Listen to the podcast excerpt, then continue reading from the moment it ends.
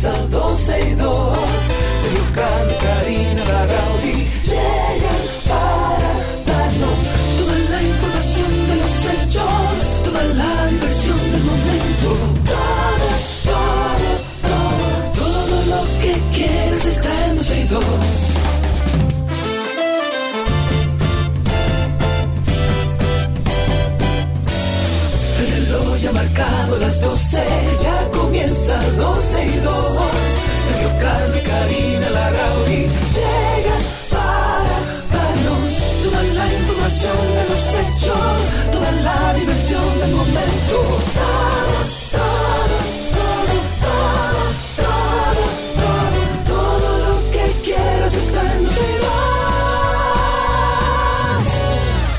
Bienvenidos a 12 y 2, aquí estamos justo a la mitad del día para acompañarles hasta las 2.30 a través de la 91, recordándoles siempre que estamos en vivo a través de Twitter Spaces, por ahí ya está Ani, está Celso, está Clary, está nuestro amigo señor Collado, adiós Tick, a todos los que se conectan desde temprano con, con nosotros a través de Spaces, gracias. A los que no, recuerden que eso es una vía eh, bastante amigable para escucharnos en vivo y también puede participar por esa misma vía en vivo. En nuestra página 12y2.com también estamos transmitiendo en vivo, así que donde quiera que estés, ahí, Ahí estamos, con estamos. 12 y 2. Yes. Eh, Cristi, que no sabemos si es dengue, si es COVID, qué es lo que tiene, Exacto. pero bueno, está en su casa en el día de hoy, no está en la emisora.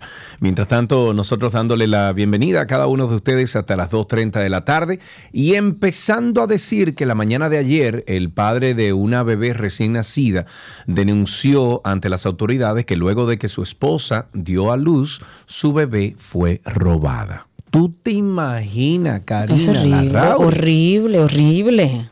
Bueno, de acuerdo con el director de la maternidad, eh, René Clan de Guzmán en Santiago, se ha confirmado que la niña de tres días, tres días de nacida, fue recuperada en perfecto estado de salud. Según el padre de la menor, su hija había sido sustraída del centro de salud en el día de ayer y las autoridades del hospital ya confirmaron que la madre dejó la bebé al cuidado de una desconocida para dirigirse a la oficialía civil de la maternidad a declararla, pero al regresar no encontró a la mujer ni a la bebé.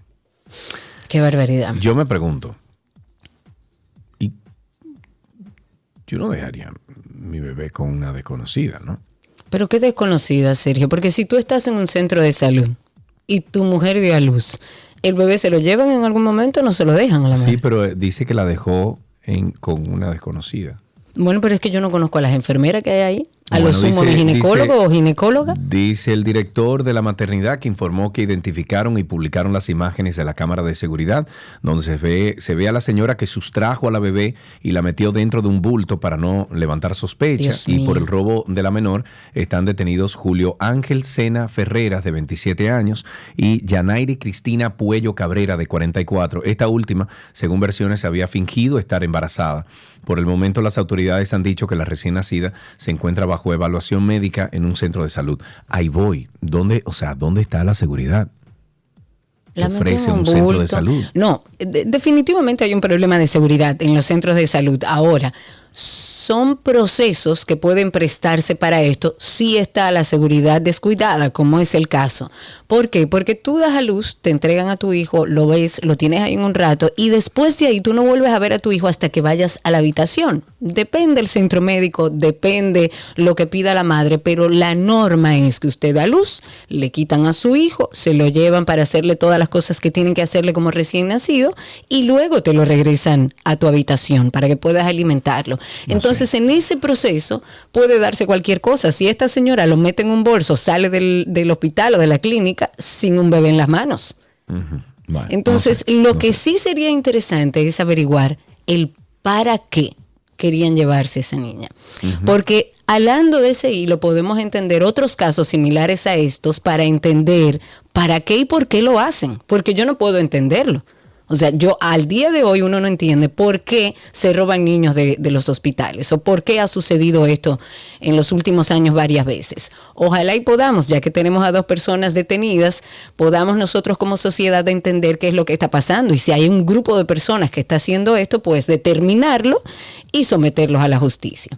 En otras informaciones, el, el ONESVIE, que esa es la Oficina Nacional de Evaluación sísmica y vulnerabilidad de infraestructura, ha estado hablando, dijo que va a reforzar 182 edificios escolares de 60 escuelas a nivel nacional que han localizado fallas sísmicas activas o cerca. Este anuncio lo hace Leonardo Reyes. Él es director general de ONESVIE. Dijo que la iniciativa es reforzar estas escuelas y es parte del compromiso que ha asumido el MINER durante un simposio que fue titulado escuelas resilientes ante eventos sísmicos. Ahí se abordaron temas relacionados justamente a este tema de infraestructuras, de los centros educativos, también se habló de la cercanía con zonas de potencial riesgo y bueno, a partir de ahora lo que anuncia el gobierno es que ya hizo este levantamiento y hay 182 edificios escolares y de 60 escuelas que van a ser intervenidos. Ok, bueno, eh, las autoridades dominicanas han dicho que responderán a las autoridades haitianas con la rehabilitación del canal de la Vigía en el río Masacre. Este canal fue abandonado hace, hace aproximadamente 15 años y esta medida se toma con la intención de salvar el caudal del desvío que construye Haití, obra que como todos saben ha agrietado estas relaciones entre ambos países. Una vez se habilite este canal que se llama, repito, la Vigía, ¿ok? La vigía, que puede eh, tomarse de una a dos semanas, el gobierno podría flexibilizar las medidas en la frontera, según el presidente Luis Abinader, quien dijo además que la frontera no será igual a partir de ahora y por las situaciones que vendrán en esa nación. Dentro de lo que dijo el presidente, rescatamos un fragmento que queremos compartir con ustedes. Repito, nos vamos a concentrar ahora en este momento en salvar el caudal del río Dajabón, que creo que lo podemos hacer en más de un 50% a través de este canal. Como dijo Olmedo, esto va a tomar dos semanas, eh, puede ser algo más, y a partir de ahí veremos la posibilidad de flexibilizar algunas medidas, pero repito que ya las condiciones y la forma en que trataremos la frontera nunca ya será la misma. Lo único que nosotros estamos pidiendo es que se cumpla con un tratado que lo que se vaya a hacer se, va, se, haga eh, proporcionalmente según sea el, caudal, eso no es tan difícil, de ese río y con un proyecto técnicamente y, medioambiental y ambientalmente responsable y además aplicado eh, eh, y respetado por los técnicos, que el cual tenemos ahora mismo no lo es.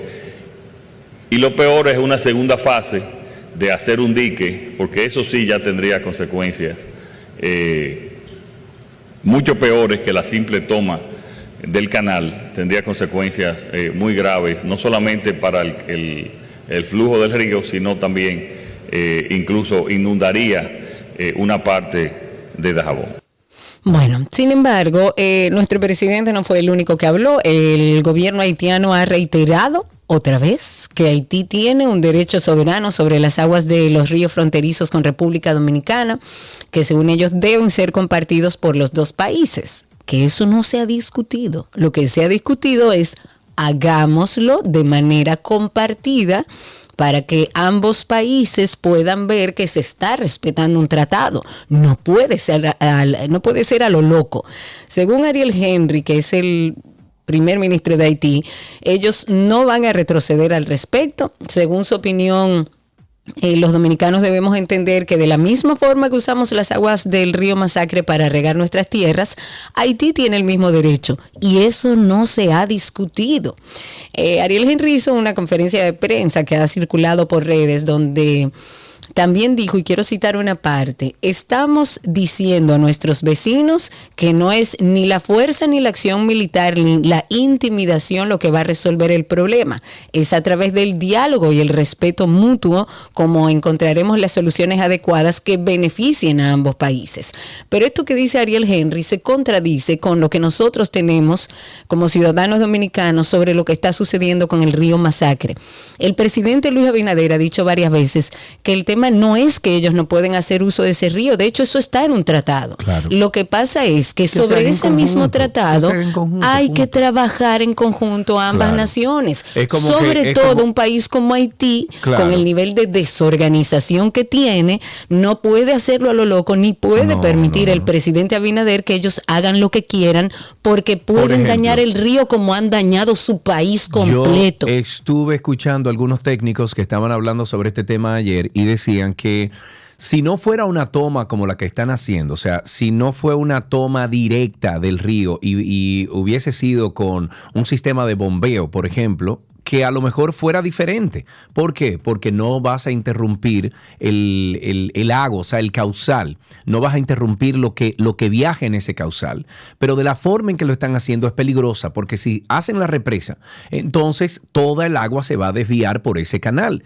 Eh, entonces es difícil entender cómo es que esta gente ni siquiera están de acuerdo con una conversación binacional para llegar a un acuerdo. Claro que eso es, y, nosotros como dominicanos no podemos confundirnos, porque usted escucha al primer ministro de Haití hablar y parecería como que República Dominicana lo que quiere es adueñarse de un río que lógicamente debemos compartir. es de nosotros ese río. No, bueno, nace en República eh, eh, eh, Dominicana, pero hay tratados... no. Más del 95% está en nuestro país. Pero hay tratados internacionales que establecen que hay ah, que compartir ese recurso, independientemente de dónde nazca. Pero las cosas se dicen como son. Ese río es de República Dominicana en más de un 90-95%, solamente dos kilómetros de los casi 10 kilómetros que tiene pasa por ahí.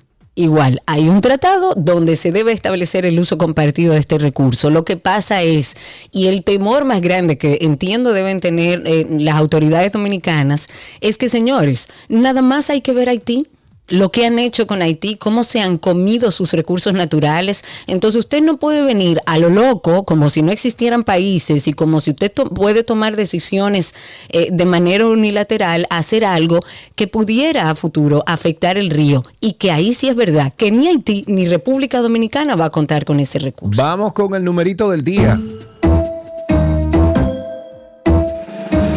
Al menos 32 casos de reclamaciones a prestadores de servicios de salud por cobro indebido han sido atendidos por la superintendente o por el superintendente de salud y riesgos en los últimos cinco años y todas las reclamaciones se han hecho de parte de pacientes afiliados al Seguro Familiar de Salud, el SFS.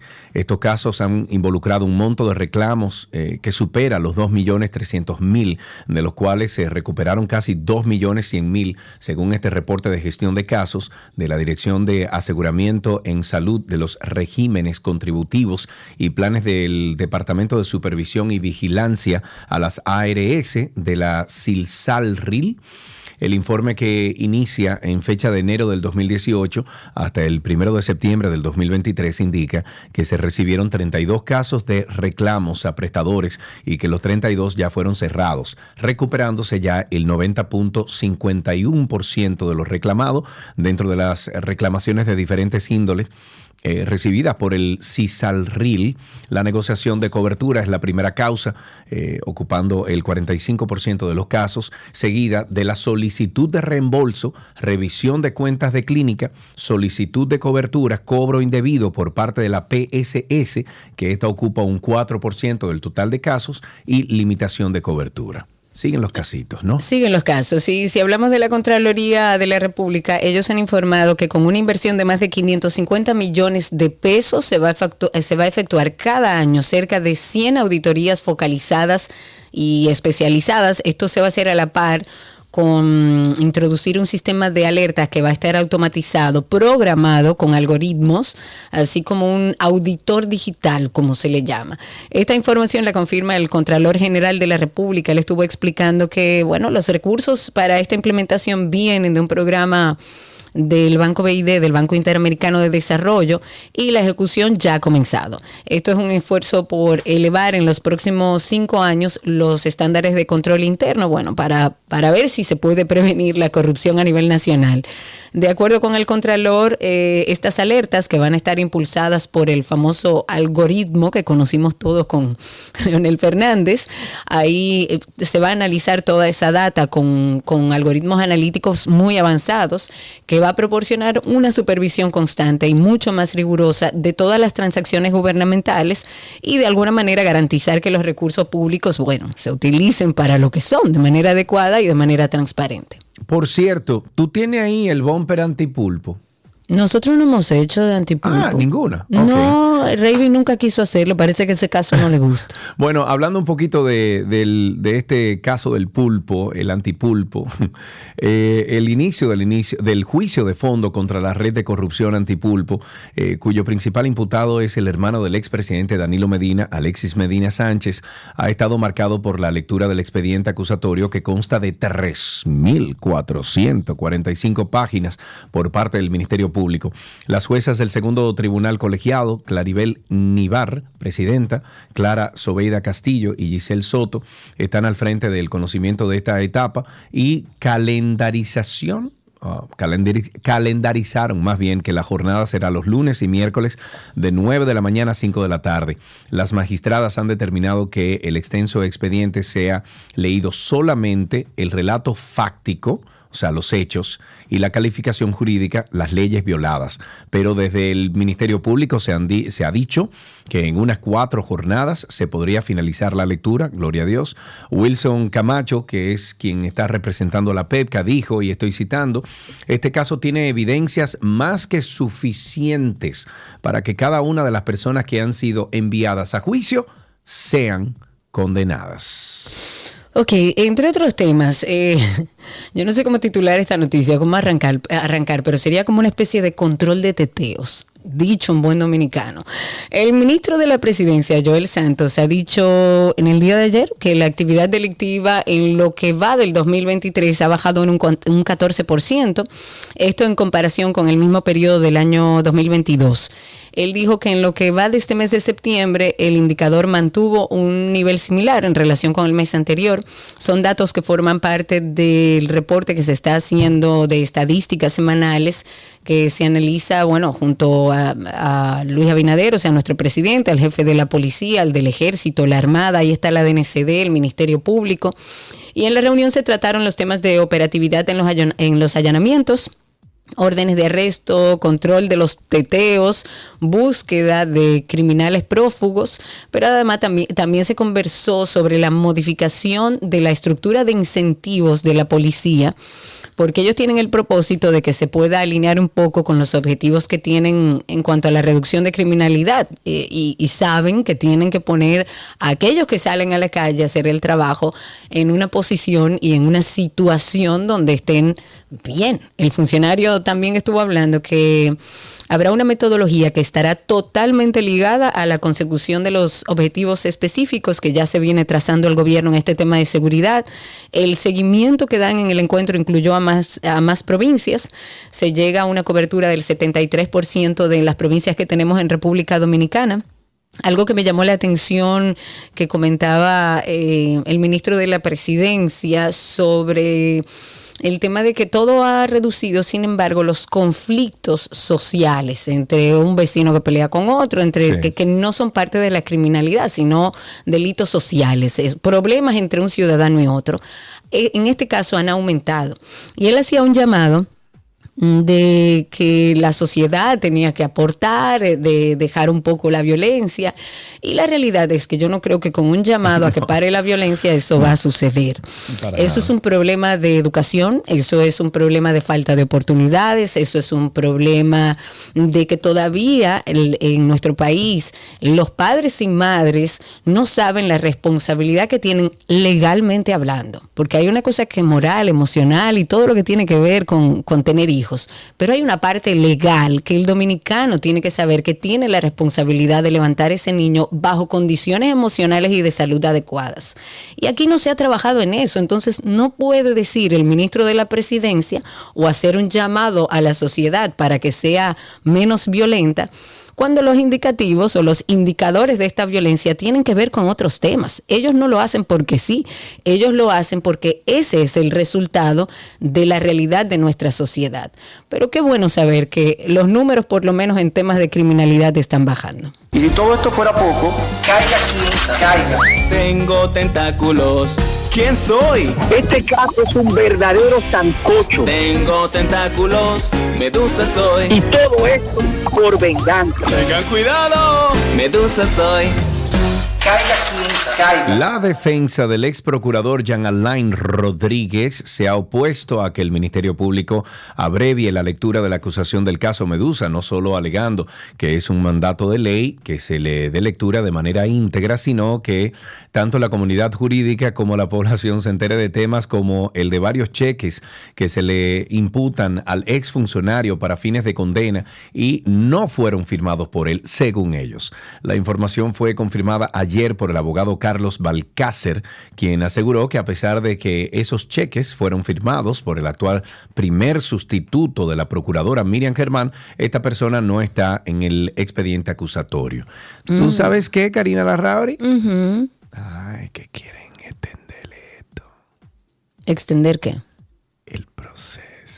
Es que va a ser un proceso largo. Además, tú desde sabes que se dijo que se iba a leer de manera íntegra, ya tú sabías que eso. Sí. ¿Por qué? ¿Por qué? Todo puede pasar en las próximas elecciones. Ah, claro, es una táctica dilatoria para cualquier cosa. y tenemos los jueces ahí, y hay un PLDista por ahí dando vueltas. Ah, o uno que era peledeíta. Bueno, era. Era, fue. ok. El presidente de la FUPU, Leonel Fernández, ha entregado ayer a la Junta Central Electoral el padrón de, de electores afiliados a su organización política. Los- lo vimos ayer a nivel digital. 2.030.108 integrantes en la FUPU. De acuerdo con un comunicado, este eh, padrón de la FUPU se entregó a la Junta con más de 2 millones de integrantes tiene un 50%, 50.14% de mujeres y en términos de edad el 40.59% de los registrados son jóvenes de entre 18 a 36 años. En cuanto a la profesión y oficio, casi el 20% son estudiantes, casi el 17% son amas de casa, casi el 7% son agricultores, casi el 3% son comerciantes y el 2.14% choferes, abogados, Ay, ¿cómo que la estilistas, maestros, ahí hay de todo. Yo no entiendo No entiendo. Yo no entiendo. Pero Fernández fue a la Junta, lo acompañaron los dirigentes de la Fuerza del Pueblo, Radamés Jiménez, Antonio Florián, Bautista Rojas, oh, Mary Valerio, Manuel Crespo, Natalaer, bueno, entre Lo muchos otros mismo- que fueron y lo ya mi- entregaron. Lo mismo de antes. los mismos nombres. Lo mismo, lo mismo. Bueno, para finalizar esta parte introductoria, desde horas de la mañana, alrededor de 200 agentes de distintos departamentos de la Policía Nacional, entre ellos miembros de la Unidad de Fuerzas Especiales contra Motines, se dispersaron por distintos sectores de San Francisco de Macorís, eso es en la provincia Duarte, luego del llamado a huelga pautado para iniciar este día. Las tropas llegaron desde tempranas horas a San Francisco de Macorís a bordo de motocicletas, camionetas repletas de agentes, con la intención de evitar motines o disturbios en la ciudad. Mm, estas unidades especiales realizaron un recorrido por los sectores de Hermanas Mirabal, San Pedro, Pueblo Nuevo, eh, Nuevo, perdón, Vista al Valle, Santa Ana y otros, y se espera que sean apostados en la parte céntrica y sectores populares de la zona norte y sur como forma de garantizar el libre tránsito. Las autoridades persisten en su llamado a diálogo, señalando que el gobierno trabaja en diversas obras con una inversión superior a los 12 mil millones de pesos en la provincia Duarte. Antes de finalizar, eh, y discúlpame que te interrumpa, vamos a compartir, eh, no sé si tienes por ahí mm, la, el episodio de la bipolaridad. Y voy a tomar de- eh, este episodio en particular, porque tanto ese trastorno de la bipolaridad como la depresión, eh, temas ya de trastornos de ansiedad generalizado y demás, que son trastornos de la salud mental, que son delicados. Y digo son delicados y esta mañana publicaba algo a través de mi cuenta de, de Instagram en historias porque conozco de, de casos y de un caso particular donde un adulto que vive con una condición, con un trastorno específico de salud mental, este adulto vive con una persona que abusa de esa condición. Entonces lo digo porque muchas veces la familia, como ya estamos hablando de un adulto, no tienen la alerta de lo que pudiera estar pasando con su familiar. Y es bueno que si usted tiene una persona dentro de su familia que sabe que tiene una condición y que es una persona vulnerable emocionalmente y que puede ser manejado por otra persona porque no está en su momento de estabilidad, es bueno que la familia preste atención porque muchas veces hay relaciones que generan muchísimo más daño que esa persona estar solo y acompañado de su familia. Porque también se tiende, como con la ansiedad y la depresión, a hablar de este tema como de manera alegre, como, ay, ese, ese tipo es medio bipolar o ese tipo es medio bipolar. Y el papel de la familia es muy importante porque estos pacientes no tienden a hacerse conscientes de que les pasa algo, porque lo único que cambia es su humor. Tenía sentimientos de inferioridad, de inutilidad, sentimientos de fracaso, mucha soledad, eso da mucha soledad, independientemente de la gente que tengas al alrededor. Además, estamos hablando de un trastorno, una enfermedad mental que afecta a muchísima gente. Lo primero es que se acerquen desde la parte de la empatía, no diciendo tú tienes un problema y necesitas ayuda, no, me preocupas. Me recuerdo hoy que a mi mamá yo le dije, mami, siento miedo de la vida. La semana pasada o el primer episodio de esta serie arrancamos con salud mental hablando de los trastornos de la ansiedad y hoy continuamos con la bipolaridad. Karina y Sergio, After Dark. Karina y Sergio After Dark está en todas las plataformas de podcast, muchos, muchos temas buenísimos para el crecimiento personal, para el bienestar, para calmar esa mente que a veces va demasiado rápido. Entren ahora mismo a Google y usted pone ahí Karina y Sergio After Dark. Mientras tanto, bienvenidos a 12 y 2. Todo lo que quieres está en 12 y 2.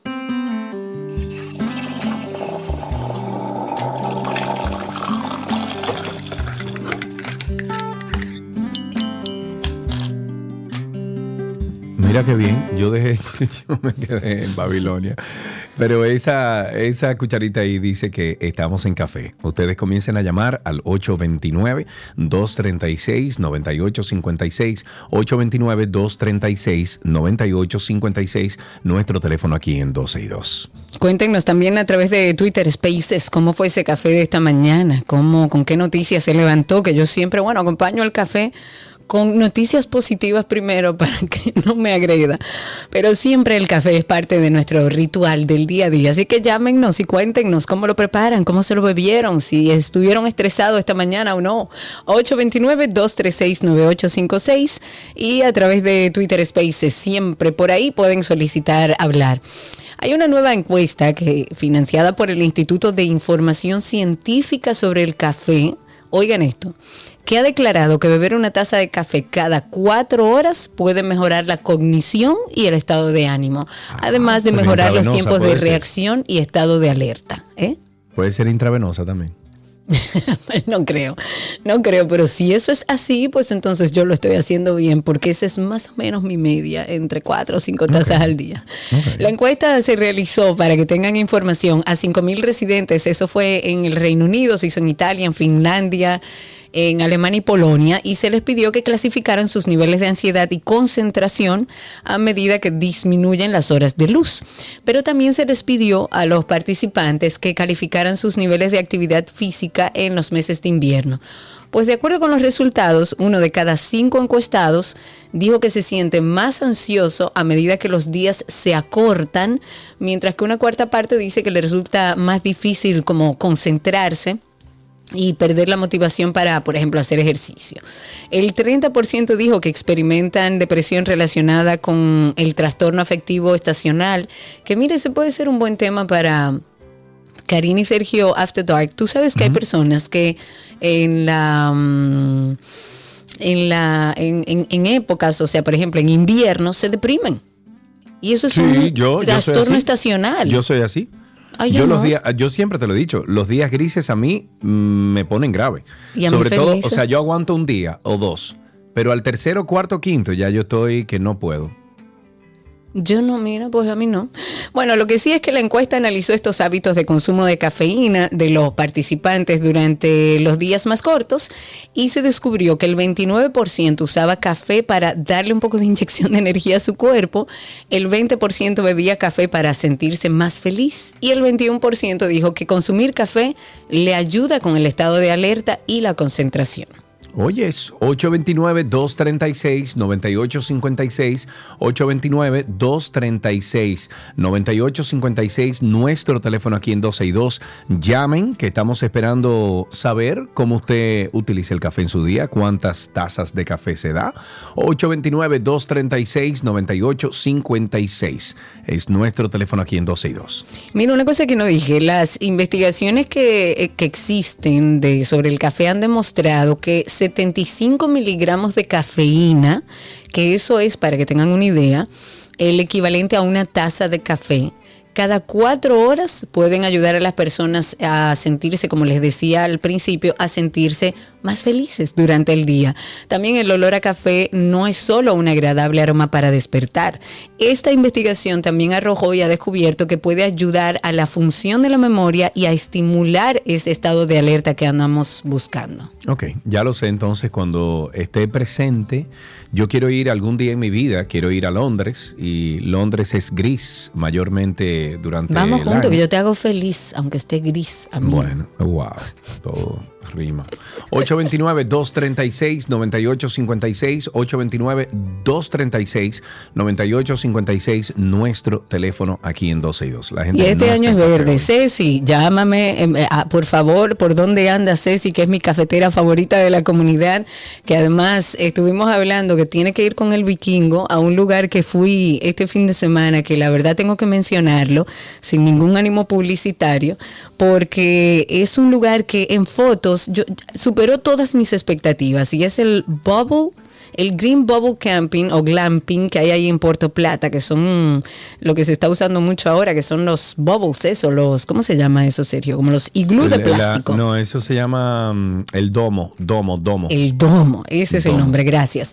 Y la verdad es que al final cuando me iba me di cuenta el por qué. Yo dije, no, es que los que crearon este concepto tienen que ser arquitectos, tienen que bregar incluso con plantas. Sí. Y efectivamente, estando allá me dijeron que eh, es una pareja de una arquitecta y un, y un señor que trabaja con plantas exóticas. Es un lugar hermoso. Qué cosa tan hermosa han creado ahí en Puerto Plata. Ahí tenemos a través de nuestra línea a Arsenio, que está con nosotros. Cuéntanos, Arsenio. Gracias, buenos días. Bueno, definitivamente adelante, el usted café- está al aire, amigo. Gracias, Juventud. Eh, nada, el café realmente es algo esencial para la vida del ser humano, aunque no, aunque las estadísticas lo comprueben, no.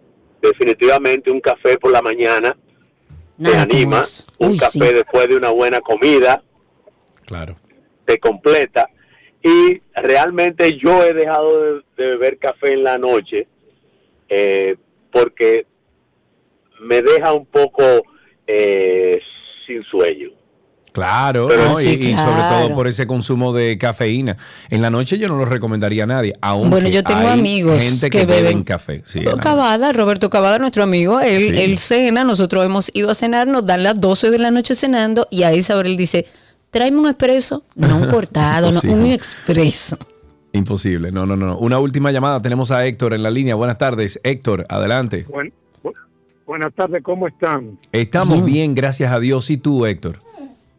Bien, mira, yo acostumbro todos los días por la mañana a colar mi propio café. Uy, qué rico. Lo cuelo que al agua de la, de la greca y agrego canela en polvo, Bien. la disuelvo Bien. y sube con un sabroso sabor a canela y café. Lo tomo en la mañana después de comida y lo puedo tomar de noche y duermo tranquilamente. Mira, Me encanta el café. Ay, Ah, bienvenido mira, al pues club bien. entonces. Y ya sabemos que ese cafecito, hay gente que puede beberlo en la noche, pero nada como el café de la mañana. A todos gracias por llamar. Dejemos hasta aquí nuestro cafecito de las 12, que siempre llega a ustedes gracias a Café Santo Domingo, lo mejor de lo nuestro.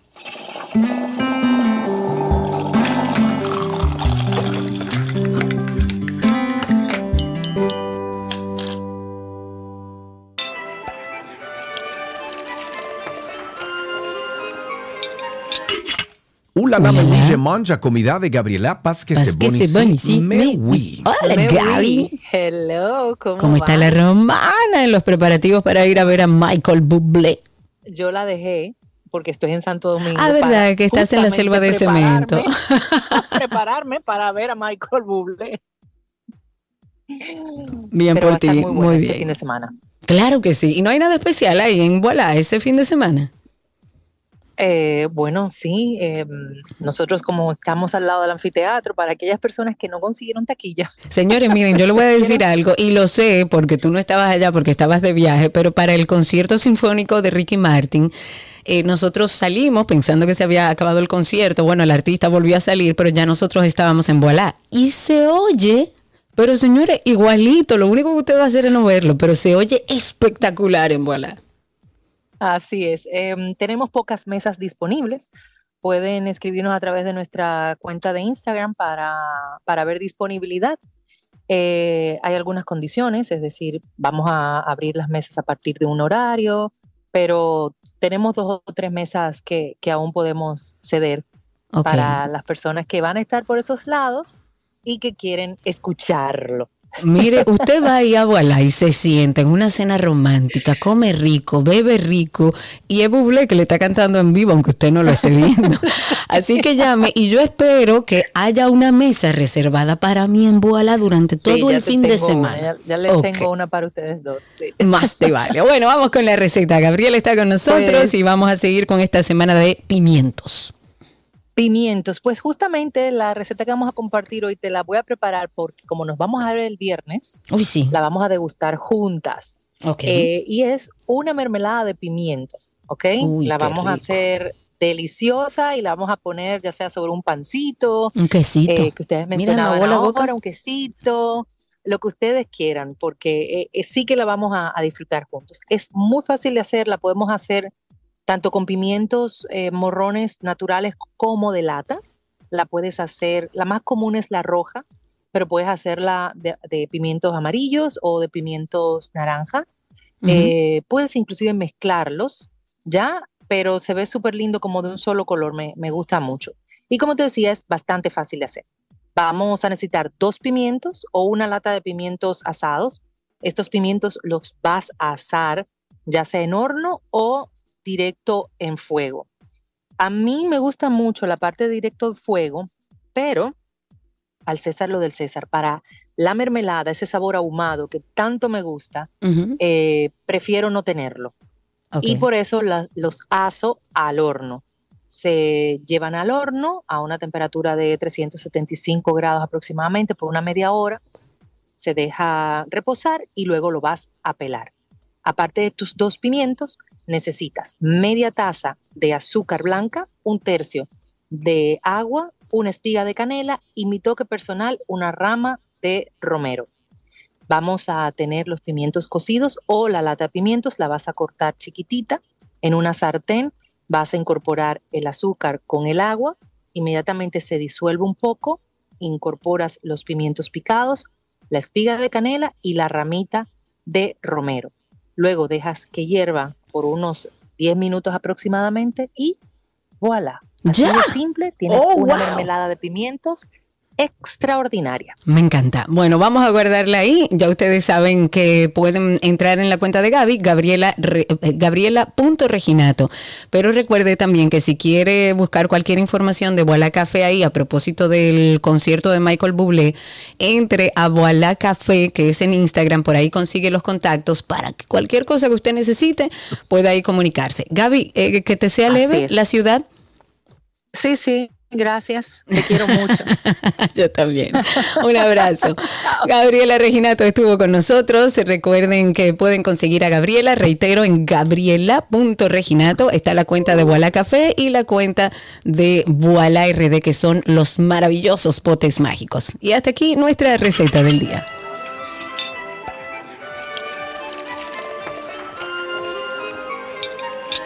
Todo lo que quieres está en 12 y 2.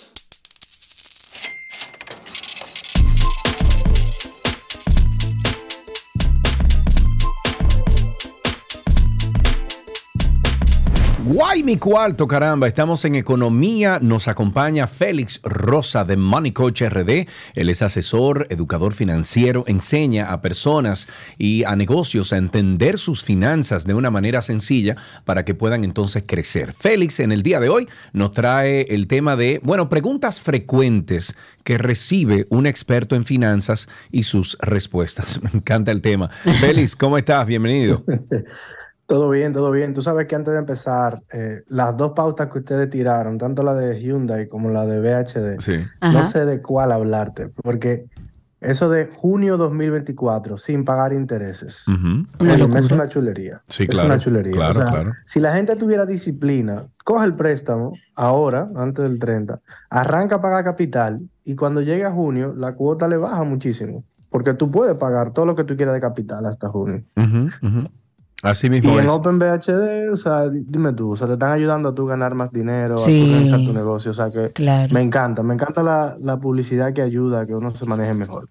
Entonces, hablando de Open, mira, mira qué pasa con los negocios. A mí me llegan casos una y otra vez, pero es casi siempre de lo mismo. Hay un caso que me llega mucho que es, estoy vendiendo y vendiendo, pero yo siento que no gano.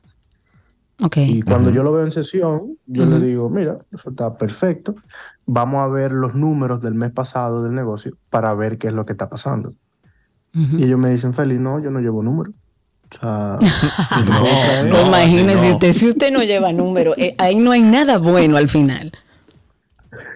Ustedes creerían que es sorprendente, pero esa es la mayoría de los negocios en República Dominicana.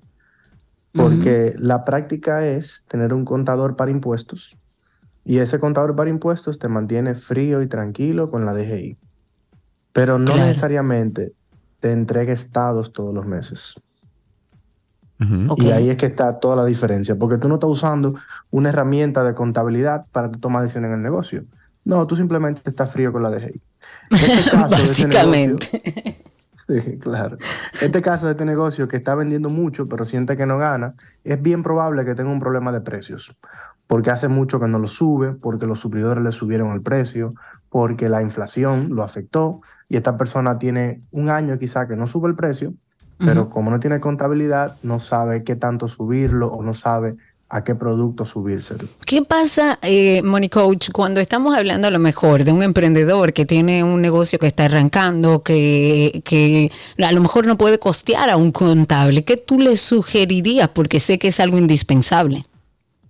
Sí, mira, yo la verdad que tengo dos años haciendo esto y lo que yo trataba de hacer antes era decirle, mira, si tú no lo puedes pagar, tienes que aprender a hacerlo tú mismo. Y sí, por lo menos lo y básico. ellos iban, sí, sí, iban muy motivados a aprender, pero luego de la segunda sesión salían con un dolor de cabeza enorme y me decían, Felipe, yo no puedo, o sea, yo no puedo estar Esto no es lo mío. vendiendo, cobrando y llevando contabilidad. Entonces, yo te vengo a decir algo, Karina. Esto es lo nuevo de The Money Coach. Estoy orgulloso de este proyecto. Yo tengo la solución. Lo que yo logré fue buscar una forma de yo hacer la contabilidad, yo y mi equipo, a los negocios. Para Buenísimo. que no tengan solamente un contador para la DGI, sino que tengan estados financieros todos los meses. Genial está eso. O sea que ustedes ofrecen ese servicio, Money Coach.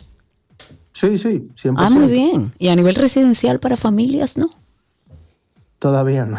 Ah, bueno, pues agréguelo ahí, que yo lo llamo. Sí, cuando, cuando abran eso, avísanos. Exacto.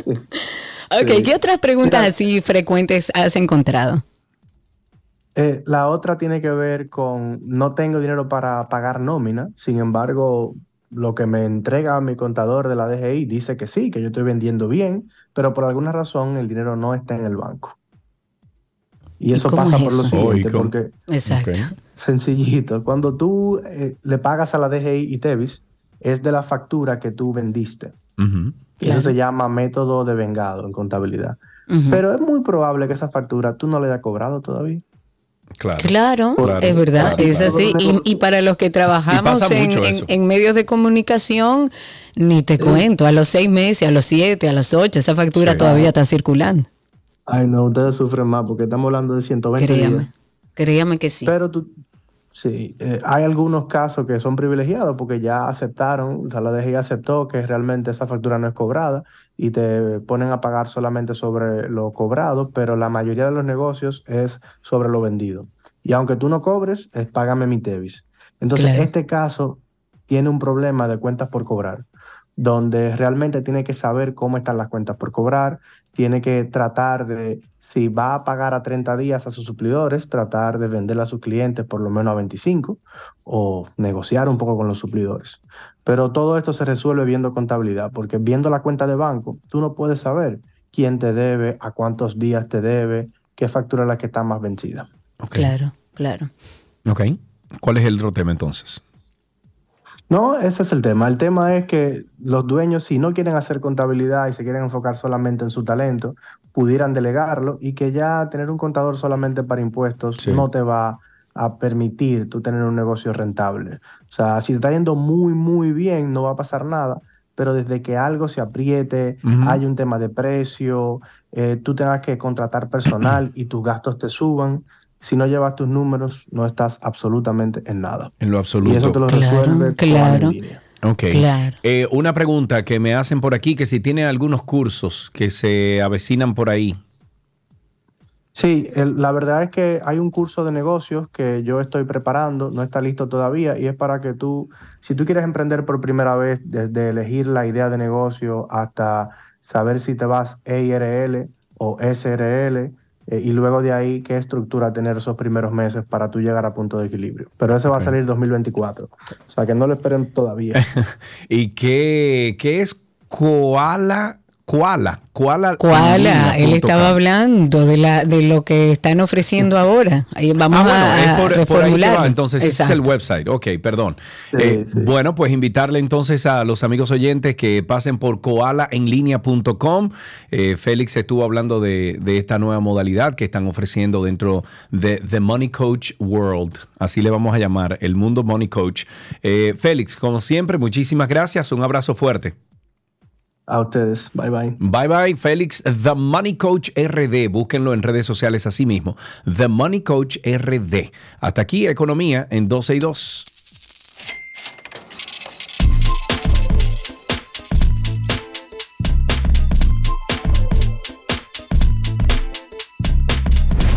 Todo lo que quieres está en 12 y 2. Let's go. Let's go now.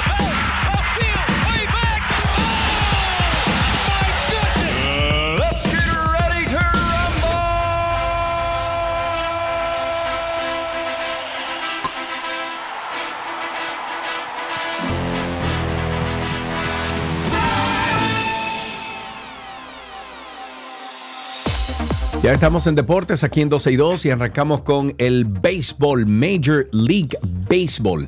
El equipo neoyorquino, los Yankees, eh, cayó 7-1 ante los Diamondbacks de Arizona en el Yankee Stadium y con este resultado fueron eliminados de cualquier posibilidad avanzar a los playoffs. Este hecho no pasaba desde la temporada 2016.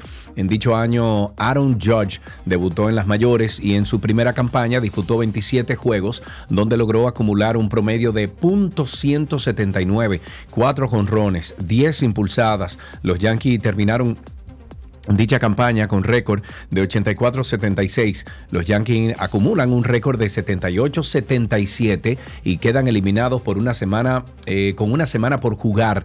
La escuadra dirigida por Aaron Boone se enfila a una gira por Toronto y Kansas City con el riesgo de terminar la temporada con récord adverso por primera vez desde el 1992. En una noticia de béisbol local, los Leones del Escogido y los Toros del Este realizaron un cambio donde dos superestrellas de grandes ligas se vieron involucradas. El equipo caribeño, o perdón, capitaleño, recibió a José Ramírez a cambio de Vladimir Guerrero Jr.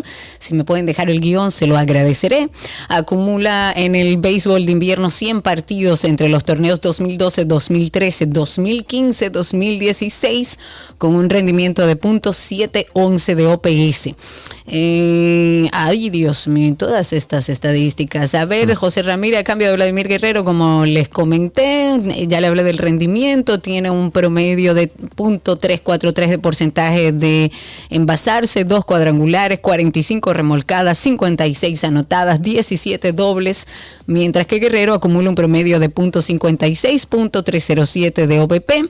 y 380 de slugging, además de dos vuelas cercas y 17 producidas en 36 encuentros. Nos vamos a Fórmula 1. Los organizadores de la carrera de Fórmula 1 en el Gran Premio de Japón anunciaron que el ganador Max Verstappen recibió un trofeo innovador llamado Bésame como parte de la celebración en el podio de Suzuka.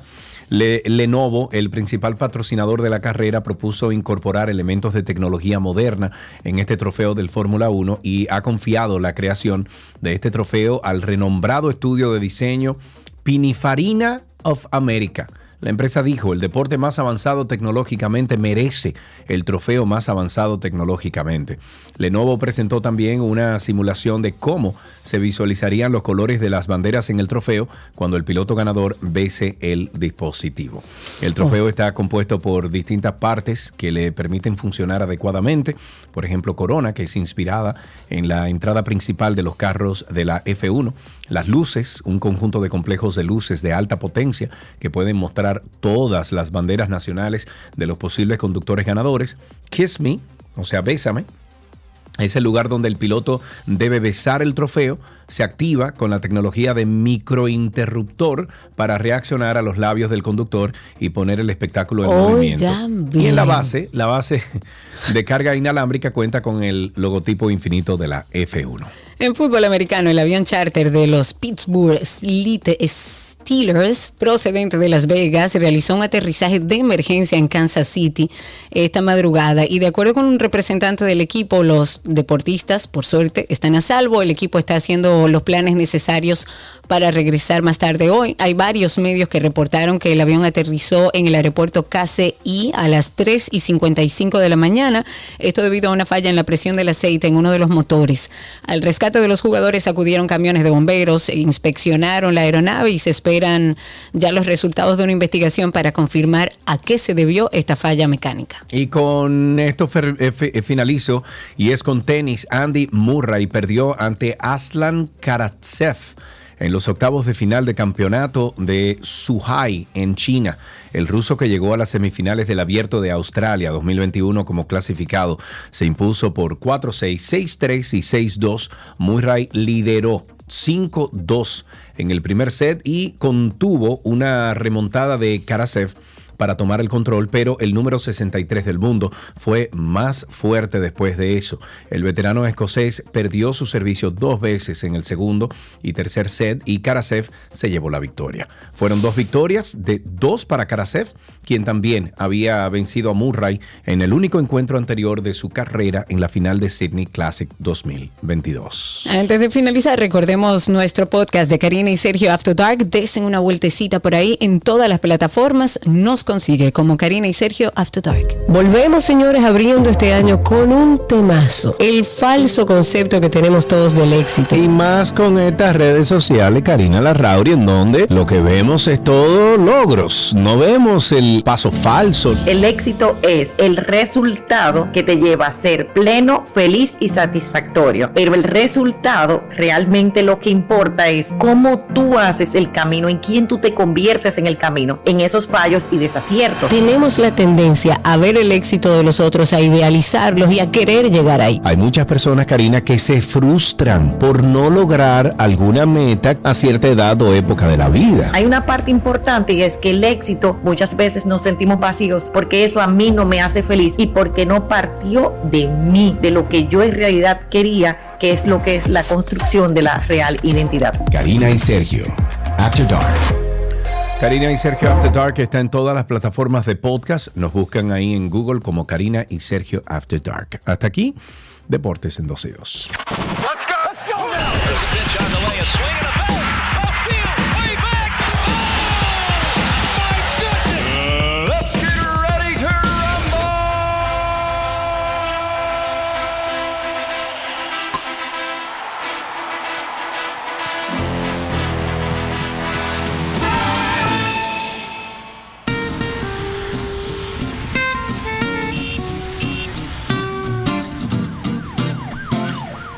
Estamos ya en Tránsito y Circo. Queremos hablar con ustedes a través del 829-236-9856.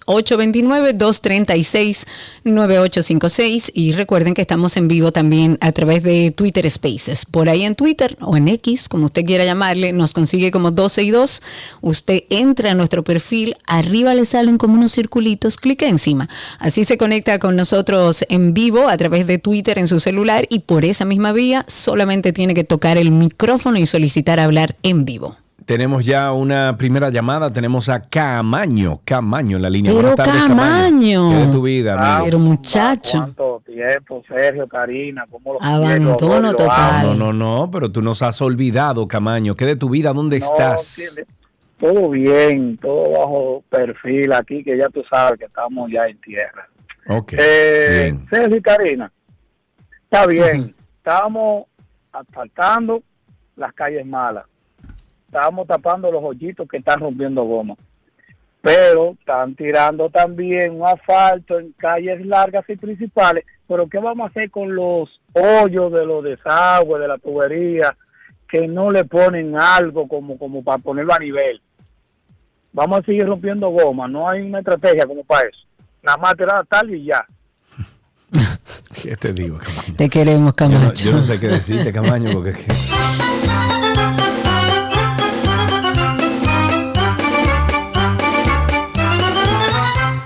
Julio está en la línea. Buenas tardes, Julio. Adelante. Buenas tardes, ¿cómo están ustedes? Todo bien, Julio. Gracias por tu llamada. Cuéntanos. Oye, para hablarte sobre el tema de la niña esta que se robaron y, Sí. apare- y apareció. Ok. Yo acá, yo no soy ningún investigador así, pero eh, el sentido común me dice que tranque al papá y a la mamá de la carajita.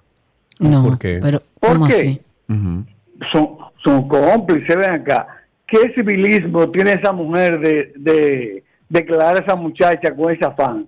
Además, el papá, ¿dónde estaba? ¿Qué es quien declara siempre? Bueno, Eso yo se creo, que, yo creo que antes de hacernos esa pregunta, Julio, hay que averiguar primero. Claro, sí, yo creo que sí. Porque un Pero, padre o eh, madre. tra- se trata de eso, de averiguar. Sí, Claro. pero por eso digo, antes de acusar de esa forma, yo creo que deberíamos de, de averiguar porque de repente el papá estaba resolviendo otros problemas de la casa. o lo que sea. Claro, no, no es O sea, tan hay- simple hay- como, ah, quédese con su hijo. No, no es tan simple. Claro, no, 829-236-9856 a través de Twitter Spaces. Recuerden que por ahí también estamos eh, recibiendo sus, eh, bueno, no llamadas, pero sí sus eh, comentarios. 829-236-9856. Ok, el vocero de la presidencia, Homero Figueroa, habló del río Masacre y de todo el revuelo que ha causado la construcción de un canal por parte de los haitianos para desviar el agua del afluente y dijo que cuando la vigía empiece a funcionar hará inútil la construcción del canal haitiano. Será lo que, mm, eh, según lo que dijo Figueroa, el canal construido por los haitianos no es un canal de riego, sino un canal de trasvase de agua, porque este se conecta a un río y según sus palabras va a tomar el caudal y lo va a redirigir a un lugar donde reserve el agua. Eh, Figueroa dijo que República Dominicana es fiel cumplidora del Tratado de Paz firmado en el 1929 eh, y dice, no se puede desviar el agua, en el tratado queda claro, RD cumple con él. Por otra parte, fue mencionado el Canal de la Vigía, obra en la que el gobierno dominicano trabaja activamente en su reactivación. En Dajabón, este Canal de la Vigía le permitiría irrigar los cultivos de los productores en esa demarcación que se verían afectados cuando los haitianos concluyan, como tienen planeado, la construcción del canal en el río Masacre. Tengo a través de Twitter Spaces a varias personas que quieren hablar con nosotros, recordándoles el teléfono en cabina que es 829-236-9856. Empecemos. Tengo por aquí a nuestra amiga Patricia. Adelante, Patricia, cuéntanos. Buenas tardes. Buenas. ¿Me escuchan? Sí, señora. Ah, en parte la alimentación a, a los padres, pero debe eh, también incluir a la señora para que pueda salir con los niños. No, Patricia, parece que tienes un dispositivo que se ha conectado a otro dispositivo y no podemos escucharte. Vamos con The Moon, Jeremy, que está ahí. The Moon, adelante, déjame eh, sacar a Patricia en lo que ella se organiza y vamos con Francisco, que también está con nosotros. Adelante, Francisco. Sí, buenas tardes, Sergio, Karina. Cuéntanos. Eh, yo quiero saber, yo quiero saber qué ha pasado con los responsables del, el accidente del choque de tren, eh, de los vagones del tren, del metro de Santo Domingo. No sé qué habrá pasado. Se determinó que fue aparentemente una situación de error humano de uno de los conductores, pero más de esa información no ha salido. 829-236-9856. 829-236-9856. Finalmente, señores, el diputado Miguel Gutiérrez, preso en Miami por acusaciones de narcotráfico, envió este mensaje eh, este martes, una carta a la Cámara Baja, donde comunica su renuncia como legislador y representante de Santiago. El presidente de la Cámara de Diputados, Alfredo Pacheco dijo que el órgano que dirige no tiene otra alternativa que aceptar la renuncia, imagínense, ya que el congresista está habilitado para ir a juicio en Estados Unidos por las acusaciones que pesan en su contra. En la carta de renuncia dice, y cito, atendiendo a circunstancias personales, presento mi renuncia a la curul que me gané en el PRM por Santiago.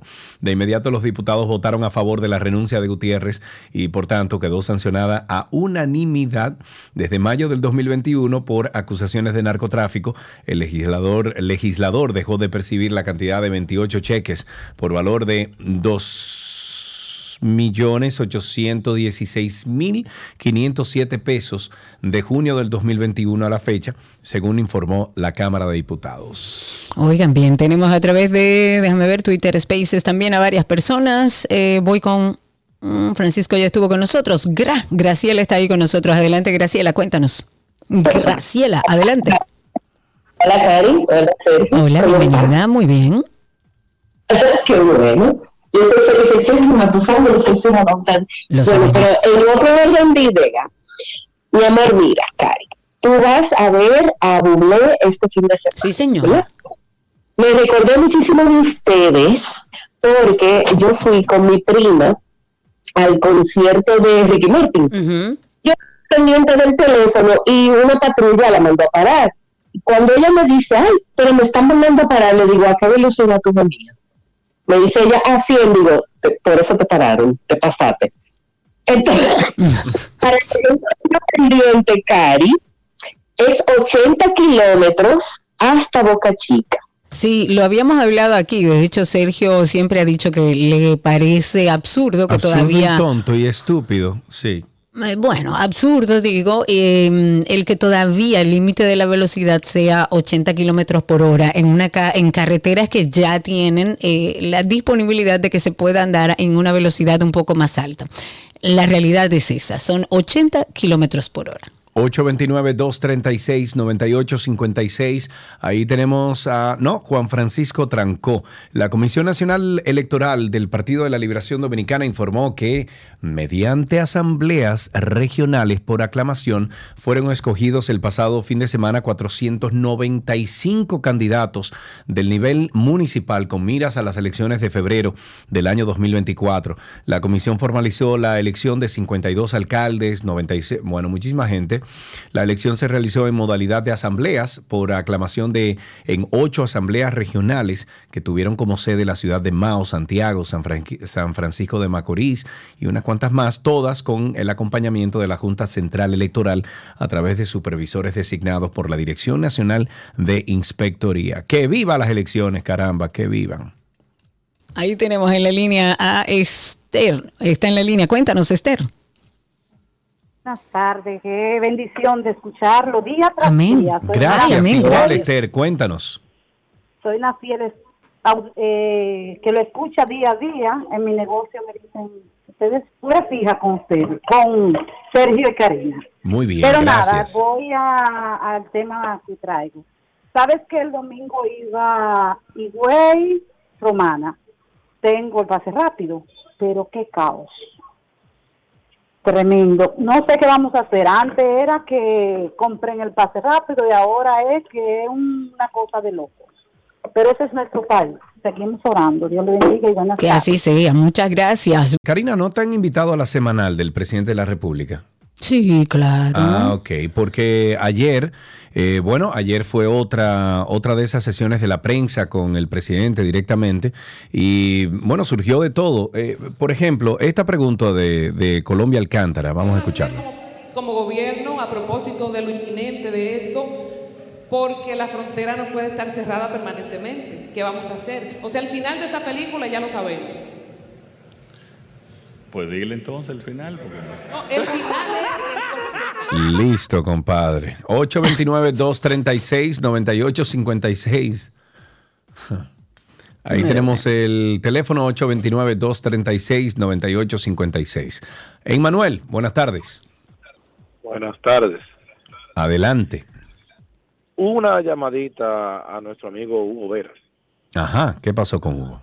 ¿Qué ha pasado con el parqueate bien? Porque en Piantini es insufrible el tránsito.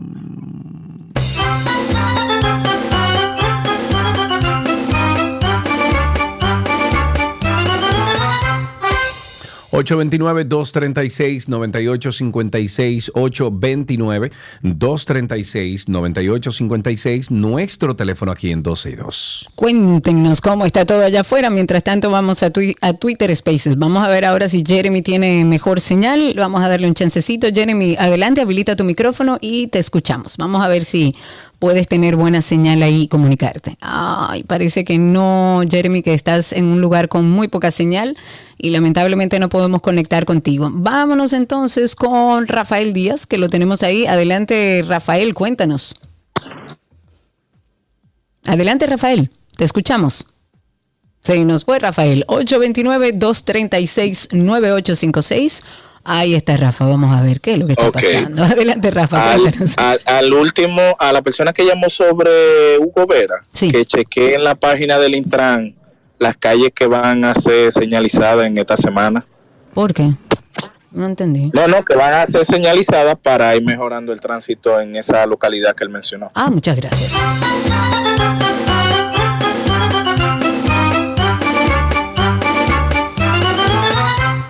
829-236-9856. El Intran ha informado que entregó la licencia de operación del corredor Gurabo en la ciudad de Santiago de los Caballeros. La formalización del consorcio Corredor Gurabo GPE se realizó tras cumplir con los requerimientos para la operación del servicio y de acuerdo con Hugo Veras, el consorcio Gurabo agotó los procedimientos establecidos para la operación formal del servicio de transporte público de pasajeros. Hugo dijo que este servicio surtirá un impacto positivo en la ciudadanía con mejores oportunidades de acceso a un transporte digno y de calidad.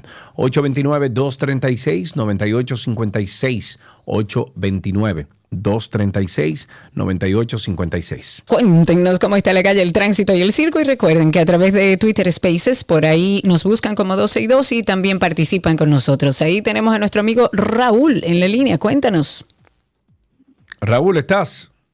Sí, buenas tardes. Adelante, Sergio, mi ¿qué- querido. Sí, sí, aprovechando el momento para felicitarte, Sergio, por el editorial y que estaba tratando de ver el segundo, pero me, me gustó mucho lo que presentaste. Muy bien, muchísimas gracias. Se lo paso al equipo eso. No progresa así.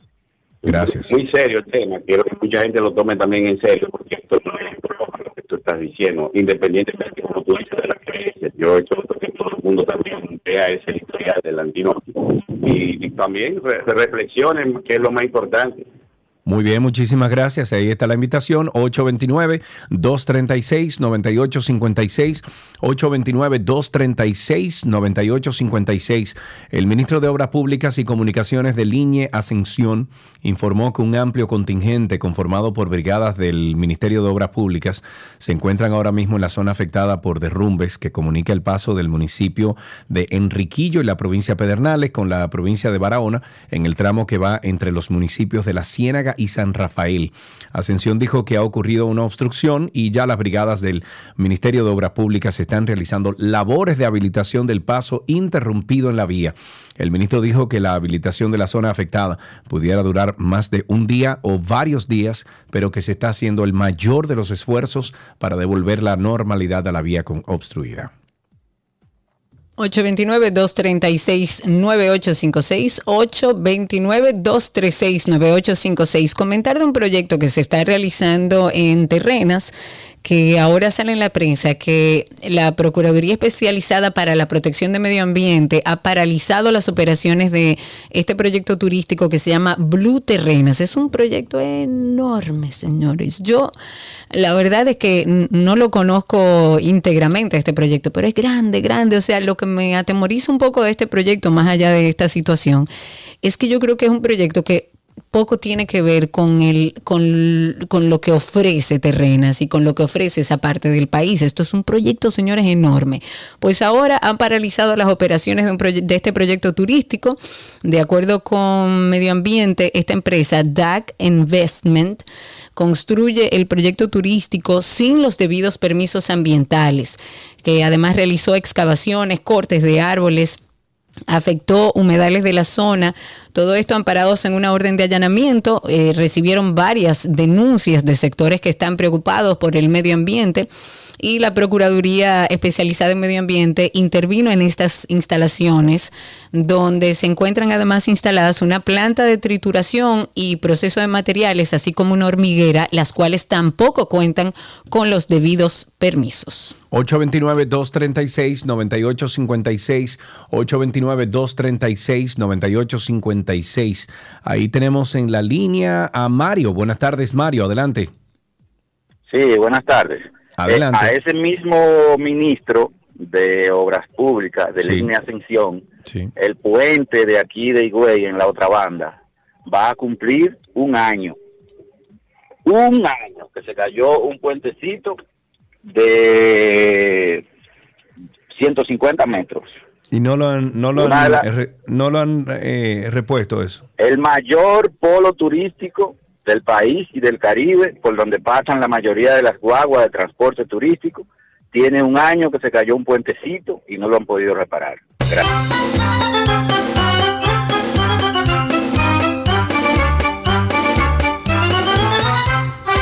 829-236-9856 y a través de Twitter Spaces. Eh, hablando del tema de la niña, que varios oyentes han comentado sobre este caso, los parientes de esta niña recién nacida que fue sustraída ayer en la maternidad eh, René Clan de Guzmán, esto está, bueno, opera en el Hospital Presidente Estrella Ureña en Santiago, y ellos han dicho que eh, sospechan de una posible complicidad con la seguridad del centro. Ellos lo que dicen es que no entienden cómo una persona puede entrar a un área, tomar una niña y salir por la puerta principal del lugar sin que nadie se Eso percate. fue lo que yo pregunté. Exacto. Lo que se había dicho es que este recién nacido, esta recién nacida, la habían entrado en un bolso. Lo que sí llama la atención es cómo esta persona tiene acceso al área donde puede sustraer a esta niña. Adriano López, que es el padre del infante, ha pedido al Ministerio Público que investigue si en el hospital actuaron con complicidad con la mujer que se llevó a su criatura. 829-236-9856. 829-236-9856, nuestro teléfono aquí en 12 y 2. Eh, otra de las informaciones que compartimos es que la Universidad Autónoma de Santo Domingo confirmó que a inicios de enero fue convocada por el Ministerio de Educación para la elaboración y edición de 35 libros de carácter didáctico para apoyar a este ministerio en su interés de elevar la calidad de los textos de enseñanza en el país. Esta información fue confirmada por la institución de, de estudios superiores a través de un comunicado emitido por la Dirección General de Comunicaciones y difundido a través de sus canales oficiales. Además, se ha confirmado que hasta el momento han entregado un total de 12 libros al MINER para fines de validación y su posterior impresión y aclararon que hay otros 8 libros que se encuentran en proceso de corrección, 6 en revisión a nivel de contenido y 9 en proceso de diagramación. Sigue ese problema. Algunas informaciones. eh, agentes policiales que son parte del DICRIM realizaron varias intervenciones focalizadas en diferentes sectores. Esto en el municipio de Enriquillo. Han logrado sacar de circulación dos armas de fuego que eran portadas de manera ilegal. Eh, estaban en poder de dos ciudadanos quienes tras un fuerte asedio policial decidieron, bueno, entregarlas de manera voluntaria.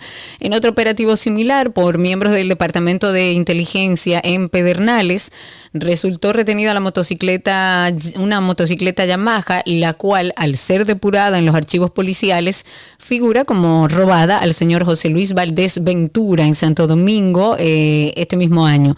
Y la motocicleta será entregada ya a su legítimo propietario tan pronto culmine el proceso correspondiente. 829-236-9856. ¿Tuviste lo que viene ahí acercándose para estos lados, cariño? Pero es en serio. Déjame ver cómo se llama esa Yo espero que no baje nada, que siga para arriba. Bueno, ella está infilándose como para acá. Se llama Philip. Dice que Philip ahora mismo es una tormenta tropical. Eh, se está, tiene vientos de 40 millas por hora, se está trasladando a 14 kilómetros, eh, perdón, millas por hora. Y dice, según las predicciones aquí, que para, déjame ver, estoy buscando algunas imágenes. Ok, dice que para el martes que viene estará cerca de Puerto Rico, al, al norte, noreste de Puerto Rico estará. O sea que si eso sigue así, Que se es vaya posible de que aquí ahí. vaya, no va a llegar mucha lluvia, parece. Dios mío. Bueno, unas cuantas llamadas más. Si se animan al 829-236-9856. 829-236-9856. Cuéntenos dónde están los tapones, cómo están los motores, dónde andan los vehículos pesados haciendo lo que quieran. Mientras, tú sabes que a mí, a nosotros eh, nos pararon camino a, a, ay Dios mío, a Samaná. Y eh, nos pararon por eh, velocidad. Andábamos a creo que 92, 93 kilómetros por hora tranquilos, pero bueno, el límite es 80. Y nos puso nuestra contravención. Pero estando ahí, yo le dije, no, póngame la contravención, porque realmente nos descuidamos en la carretera y sobrepasamos la velocidad límite. Sin embargo, le dije, vamos a hacer un ejercicio. Le dije al DGC, vamos a hacer un ejercicio, usted y yo. En lo que usted está haciendo esa contravención, yo le voy a, yo me voy a parar aquí, le voy a mostrar cuáles son las personas que usted también debería parar que ustedes ni lo ven. Entonces yo le digo, por Ah, pero ejemplo, tú estás desafiando la ley. no, pero no es desafiando la ley porque yo le dije, póngame mi, mi contravención, o sea, está bien la multa y la voy a pagar. Pero pasaron cuatro motores en un lapso de tiempo de no más de cinco minutos. Cuatro motores. Sin Uno con tres cascos. personas, uno con dos, ningunos con casco. Y cuando yo le digo, pero mire, párelo, ese señor anda en una carretera, eso es un peligro sin casco, tres personas. Dice, no, pero es que, es que yo no soy un pulpo, yo estoy con usted. Y yo le dije, ah, porque usted lo para. Y dice, bueno, no. Entonces, volvemos Entonces, al mismo tema. dice que no. Exacto, entonces, no, porque es que ellos lo dicen, ellos te responden, ¿y qué usted quiere que yo haga? Entonces, volvemos a lo mismo. Se ha establecido como norma dentro del Intrant y la DGCED, y así aparentemente han entrenado a sus no, agentes. los carros, los carros, o sea, los carros privados. esos Óyeme, son- los carros privados y parece que con un cierto perfil, porque no todos los carros privados. No, Entonces, es frustrante, señores, ver cómo obligan a uno y uno trata como ser humano civilizado de cumplir con, con normas que nos hacen vivir mejor como sociedad. Pero que nada más uno que tiene que cumplirla. Que le pasan 18 mil ciudadanos por el lado infringiendo la ley de tránsito y parece como si no existieran. Entonces, ojalá en algún momento el DGCET, el Intran, tome control sobre la ley de tránsito, que si no lo saben, es para todos. Yes. 829-236-9856. Tenemos a José en la línea. Buenas tardes, José, adelante. Buenas tardes, Sergio y Karina, ¿qué tal? Todo bien, eso que, cuéntanos. dices, eso que tú dices, Karina, eso causa bastante Sí, frustra, frustra. Eh, dos cositas respecto al tránsito. Eh, aquí en la Núñez de Cáceres está cayendo un diluvio. Eso me acaba de decir Fredina Almonte, que también me escribió con lo mismo, que parece Uy, que sí. los tapones ahora se ponen más huititio guatatao. Sí, y más que de- entre 27 y Kennedy, eh, los semáforos están apagados porque en el sector aparentemente hay una avería eléctrica. Bueno, entonces, respecto a, a lo de la niña de la maternidad Re- René Clan de Guzmán, ayer salió en pública del Diario Libre que decía que la niña se perdió porque la madre dejó a la niña con una desconocida en lo que iba a declararla. Entonces, ¿cuál, a quién le vamos a creer? Está complicado el asunto, sí, porque... Esa información yo no he tenido acceso a ella, Sí, no he claro, leído ninguna información que dice que ella le entregó a un desconocido. Claro, esa fue la información que yo leí, por eso fue que yo te hice la, la acotación que hice durante la, la, la- que lectura de esa la parte noticia. yo me la perdí. Yo no había leído ninguna información que supuestamente ya lo había dejado con una persona que desconocida. Si es así, digamos que es una falta de responsabilidad o una persona muy Ahí fue que tú me confiada. dijiste, no, pero en un centro, en un centro No, eh, médico. Habrá que hablar con esa mamá si, sa- si pensaba que era un personal del hospital, si pensaba que era, o sea, la madre no tiene la culpa. Ahora me parece muy extraño que haya dejado un recién nacido con una persona que por lo menos le mintió, a lo mejor pensó que era una enfermera, pero a una, una desconocida que yo no sé quién es ni cómo se llama, vengo ahora, voy a ir a, y se la dejo ahí. Mm, eso está raro. 829-236-9856. Oportunidad para una persona más. Una persona más que llame al 829-236-9856 aquí en 12 y 2. A través de Twitter Spaces tengo por aquí a Joan Espino. Cuéntanos, Joan. Hola, Cari. Hola, bienvenido. ¿Y qué fue, Joan? ¿Te fuiste? Habilita tu micrófono otra vez para que podamos escucharte. Ahí me escucha. ahí me Ahora escucha. sí, cuéntanos. Que me animo luego de escucharte hablar de la experiencia con DGC, que justamente ayer yo venía en la carretera que tú conoces muy bien por Semana Sánchez. Sí. Y eh, te soy muy honesto, yo sé y iba controlando mi velocidad, pero bueno, eh, yo iba solo en la carretera, no había nadie delante de mí ni detrás de mí. Como tú sabrás, ahí me agarraron y inmediatamente dijeron que yo estaba pasando el límite de velocidad 91 millas, bueno, 91 kilómetros por hora. Ajá. Lo que. Sí, no, yo sé que Sergio se ríe porque por allá, por la zona donde él Es que, es, que es una tontería, amigo. Es que oh, es una tontería. 90 Ya lo sé. kilómetros por hora. En los años 70 y 80 eran 90 kilómetros por hora. Hoy no es nada. Con, los con los vehículos que tenemos, no es nada 90 kilómetros por hora, por Dios. Eso hay que revisarlo. Pero bueno, para no hacer el cuento muy largo. eh, la persona que me detuvo ni siquiera me quiso dar bien su nombre. Yo tuve que tomarlo de, de- de su camiseta oficial. Eh, el otro ni siquiera me habló de frente. O sea, y cuando yo le digo, mira, yo sé que yo no venía a esa velocidad y yo estoy viendo mi, mi, mi velocidómetro. Y él me dice que, ah, no, que ah, son, esos, son, eh, esos son millas, cuando en realidad eran kilómetros. Y eh, a todo esto era evidente que ellos están parando ahí, con, porque yo le dije, usted nunca me mostró a mí, usted va a poner televisión, pero nunca me- me mostró a mí a, a qué velocidad yo iba. Entonces es evidente que ellos graban una velocidad y si ellos quieren te la muestran o no te la muestran. Entonces me, falta, me parece una falta de respeto absoluta y que yo creo que la autoridad tiene que, que aclarar sobre todo cuál es el proceso cuando ustedes tienen. Así es. Así mismo es. Gracias por tu llamada y últimas dos intervenciones. Vamos con Tales primero. Buenas tardes, Tales.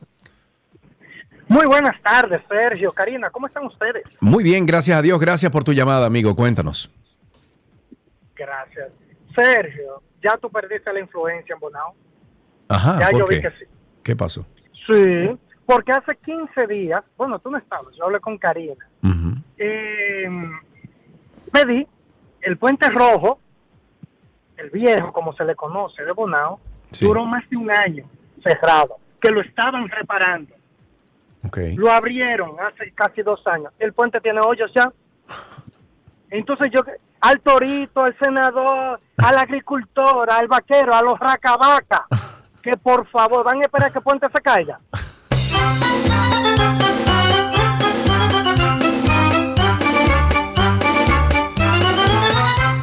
Ahí tenemos una última llamadita. Albania, buenas tardes. Hola, ¿cómo están? Eh, comentando en relación a lo de los DGC, eh, hace unos días nosotros íbamos por ahí como por la independencia, eh, mi esposo y yo, y él es que va manejando. Lo- los cristales de nosotros están por, eh, polarizados, entonces, o sea, es difícil que ellos puedan ver hacia adentro. Y además no había no estábamos haciendo nada malo simplemente él me está pasando el celular o sea me pasa el celular a mí. y en ese preciso instante la amé de por el otro lado o sea por el lado del cristal delantero. Pero él me está pasando el celular. Ella nos detiene o sea porque otra le indica que nosotros que él me que él está hablando por el celular. Cuando nos detiene, nosotros le decimos explíquenos cómo fue que usted no vio. Ah, no, que usted está hablando por el celular y le explicamos qué fue lo que pasó. No puso la contravención y yo le explico, yo le digo a ella. Mi esposo siempre me dice, contrólate ya, que la pongan y uno discute en el, en el tribunal que hay que ir. Pero lo que indigna, lo que molesta es tú saber que no estabas haciendo nada incorrecto y que te pongan la contravención simplemente para cumplir una cuota que todos sabemos que ellos tienen que cumplir. Así mismo es, amiga, hay que acostumbrarse.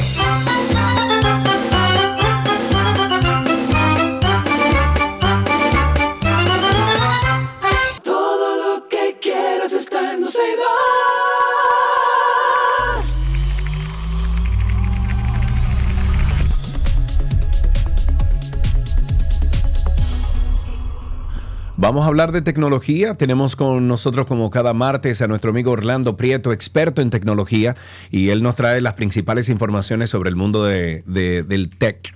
Orlando, ¿cómo estás, amigo? Todo bien. Vamos arriba entonces, vamos a acabar con esto. Cuéntanos. Bueno, empezamos que la semana pasada hubo un lanzamiento bastante interesante de, de Amazon, ya con todos sus eventos, eh, con todos sus productos eco.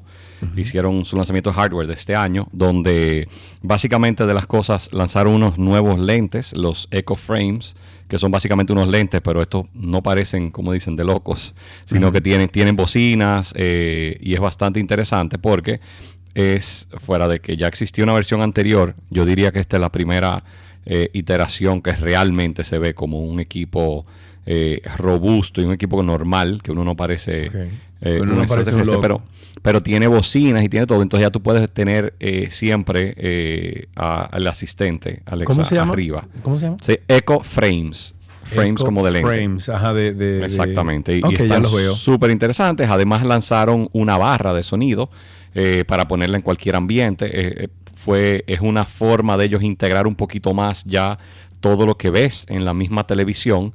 Al agregar una barra vas a poder controlar la televisión por ahí, aunque la televisión no sea necesariamente de Alexa, eh, por, por bastante forma. Y lo que están tratando de empujar es a tenerlo cada vez en más lugares. Entonces, por último, fuera, lanzaron varias cosas adicionales, pero por último de interés, lanzaron el Echo Hub, que viene siendo básicamente como un Echo Show. El Echo Show es la pantalla que viene en diferentes tamaños.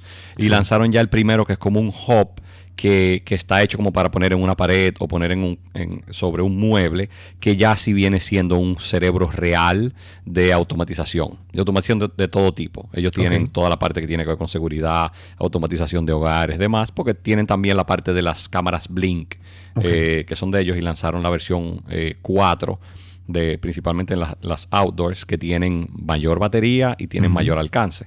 Entonces, eh, eh, todo el enfoque eh, de esto fue el lanzamiento de la semana pasada y por último agregaron una parte de todo lo que tiene que ver con los dispositivos de asistencia eh, de emergencia. Entonces, básicamente, cuando tienes ya la casa completa con todos estos dispositivos eco, están agregando unos servicios donde si alguien pide ayuda o si hay una caída, él mismo puede validar y ya tiene mucha data de dónde estás, dónde vives, eh, la demografía de la persona, edad, todo ese tipo de cosas.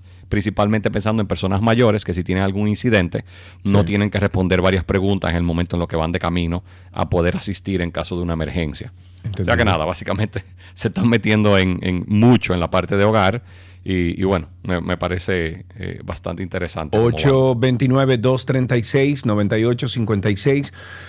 829-236-9856. Nuestro teléfono aquí en 12 y 2. Eh, estamos hablando con Orlando Prieto ahora mismo. ¿Qué más, amigo? Seguimos. Hoy salió la versión, la nueva versión de Windows 11, la última actualización que se había anunciado hace dos 11, Dios mío. semanas. Pero ¿Qué es lo, interesante es, tiene dos partes muy interesantes. La primera es, por primera vez tenemos ya el passkey, eh, que es la solución de ellos contra los passwords. Integrado. Integrado, pero estamos hablando ya que no necesitas tener una clave como predeterminada. Anteriormente existían varios métodos. Windows Hello existe hace años, que tú puedes entrar con una cámara, como si fuera el equivalente de un Face ID, algo así, pero siempre de vez en cuando te pide tu clave. En este caso ya puede ser como primaria. Y lo interesante es que si la- el equipo que tienes no tiene la capacidad por el hardware de tener una cámara, una cosa así que lo puedas hacer, lo puedes hacer de cualquier otro dispositivo, incluyendo el celular. Entonces lo interesante es que cuando vas a entrar, tú le das a entrar y él te sale una notificación en el celular, te identificas con la cara, con la biometría del celular que tengas, un iPhone, un Samsung, lo que sea que tengas, y entonces puedes entrar al sistema operativo. Entonces, es eh, dentro de la guerra contra las contraseñas, que yo siempre he sido muy eh, vocal con eso, de que no deberían existir por mis razones, existen otros métodos mucho mejor que la contraseña, esto es un paso muy importante de Microsoft. Ok, interesante. 829-236-9856. 829-236-9856. Nuestro teléfono aquí en 262. ¿Qué ibas a decir? Eh, La segunda- tem- ¿Tembló la tierra? ¿Ustedes la sintieron? No, porque Carlotti está preguntando si tembló. Yo creo. no. No he sentido nada aquí. Sigue, Orlando. La segunda parte interesante de, de este lanzamiento de, de Windows 11 es- es que ya salió lo que mencionamos la semana pasada, que es el Copilot. Copilot viene siendo como, como, como le dicen, como copiloto, que es todo el sistema de ayuda, digamos, con inteligencia artificial dentro de Windows. Tuve la oportunidad de probarlo hace una hora y te puedo decir que lo poco que probé está verdaderamente impresionante. Ok, Tiene repite, desde- repite de nuevo cómo es que funciona entonces. tiene, tiene cosas ahora mismo, cuando tú buscas en la búsqueda, si le das al- a, la tecla de Windows, la tecla con el dibujito Windows y C, te sale ya el menú de contexto donde puedes buscar cualquier cosa. Y tiene cosas, le dices que cambies el background y que ponga un background negro, te lo cambia de, de inmediato. Eh, Tú le puedes decir la búsqueda de archivos, busca dentro de archivos y de una forma mucho más sencilla. Puedes hacer eh, acciones combinadas. Una, un ejemplo que vi y que me funcionó perfectamente es decirle, por ejemplo, abre Spotify y ponme tal playlist. Entonces normalmente tú siempre tienes que dar doble clic a la aplicación, abrirla. Sí, Son claro. tonterías, pero que te van ahorrando muchísimo tiempo en conjunto. Y lo están empezando a integrar ya en todas las cosas, como son el, el Word, Excel, el PowerPoint. Que tiene la gran ventaja de que te, te disminuye mucho la curva de aprendizaje de ese tipo de, de herramientas que a veces son un poco complejas cuando quieres hacer cosas que no sea simplemente lo tradicional. Sí. Entonces empezaron a, a agregar esto y bueno, me parece que es la primera vez que tenemos ya algo, eh, eh, un producto refinado dentro del mundo de inteligencia artificial dentro del mismo Windows. O sea que salió hoy, o sea que nada, veremos en la próxima semana cómo se va adoptando según eh, en el público en general. Ok, 829-236-9856. 829-236-9856. Es el teléfono aquí en 262. Estamos ahora mismo con Orlando Prieto hablando de tecnología. Si ustedes quieren integrarse, pueden llamar 829-236-9856. Seguís, amigo. Siguiendo con la misma línea, eh, ya, ya que estábamos mencionando el tema de AI, ayer se hizo el lanzamiento de, de ChatGPT, donde por primera vez puedes Ah, reaccionar sí, lo vi esta mañana eso. con que- imágenes y pero con espérate, voz. Pero espérate, ¿cómo? O sea, porque yo entiendo que ChatGPT ahora te va a poder hablar, ¿verdad? Es correcto. Pero con, con voz, o sea, ¿cómo? ¿Cómo es Sí, que pero lo más interesante es que tú le puedes hablar no solamente eh, la forma interesante, es doble vía. Entonces, él te puede hablar para atrás, porque anteriormente que hacían muchas personas, tomaban, aunque tú no le podías hablar en temas en- eh, de forma técnica, tú sí podías tomar el teclado en la mayoría de los celulares, tú tienes el microfonito al lado, que técnicamente es un teclado. Sí, Simplemente transcribe. En este caso ya tú tienes doble vía y tienes forma de tú poder interrumpirlo. Tú sabes que ChatGPT va abriendo, eh, va generando en base al contenido y tú puedes hacer cambios en vivo. Y la parte más interesante, en mi opinión, mucho más que las voces, es el tema de las imágenes. Porque ya con la imagen tú puedes hacer interpretación de imágenes. De decir, mira, ¿qué es esto que estoy viendo aquí? O ya hacer temas de contexto. De, eh, por ejemplo, uno de los ejemplos que estaban poniendo ayer, eh, valga la redundancia, era cosas como tú pones una foto donde salen X cantidad de, de vacas, por decir algo, y tú le dices cuántas hay. Y ya él entonces puede empezar a tener contexto sobre ese tipo de cosas. Todavía no es muy perfecto, lógicamente. Es algo que está en, digamos, un modo ex- ex- de exploratorio Ex- eh, totalmente. sí, ex- experimental. Muy experimental, pero la realidad es que poco a poco empieza a desarrollar una serie de cosas y ya uno puede hacer una reacción más, principalmente esos mismos temas de, de decir qué, qué colores tiene, qué sentimiento tiene, todo eso que ya sí van haciendo que se desarrolle mucho más y que no sea simplemente con la escritura. O sea que hay que ir viendo qué tanto va avanzando. Eh, amigo, hay unas. eh, bueno, tenemos una persona en línea. Vamos a contestar a Víctor y luego tengo una pregunta para ti. Víctor, buenas tardes. ¿Cómo estás? Buenas tardes. Mi pregunta es sencilla eh, y lo voy a escuchar en la radio. La respuesta es: ¿qué tal es Windows para las computadoras Mac? ¿Vale la pena? Ok, todavía se hace eso. Mira, se hace que- muchísimo, se hace mucho por necesidad. Yo personalmente te digo. Cuenta, si- cuenta por qué hay necesidad de eso. Bueno, te, te pongo un ejemplo muy básico ahora mismo. Tú compras una Mac porque tienes, yo ahora mismo estoy haciendo, estoy transmitiendo el programa de, de una Mac y yo tengo Windows en mi... La prueba que estaba haciendo ahorita la hice en una Mac, la que dije que hice. Eh, Básicamente tú tienes, trabajas en una oficina donde tienen un sistema que corre solamente Windows, por decir. Hay muchísimos sistemas que todavía, principalmente sistemas corporativos, cosas específicas, que corren. Entonces las personas emulan Windows, entiéndase, usan un programa que tú le instalas Windows dentro de la Mac.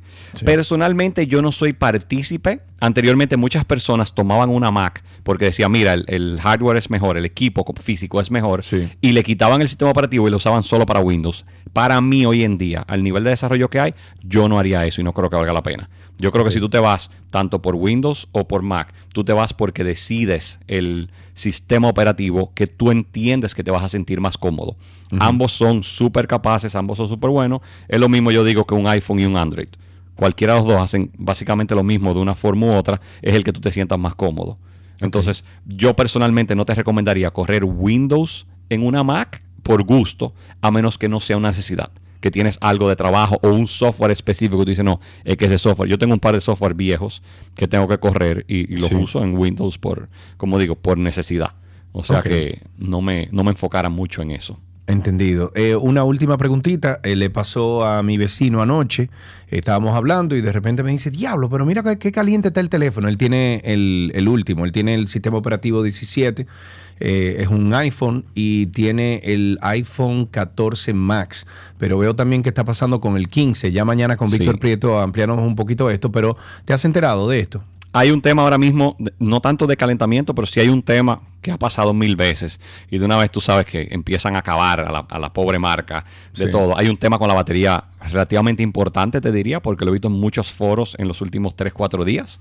Hay un tema de batería, me sorprendería que no saquen un update muy rápido. Es algo que ha pasado, es algo normal, quizá hay algún proceso que se está quedando por detrás y ellos normalmente hacen un update que, que te ayuda a, a cambiarlo, básicamente. O sea que no, no creo que, haya mucho problema con eso.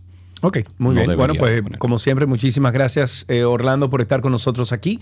Y a ustedes ya saben, eh, pueden entrar a interactuar con Orlando a través de redes sociales, arroba Orlando Prieto. Hasta aquí, artículos tecnológicos.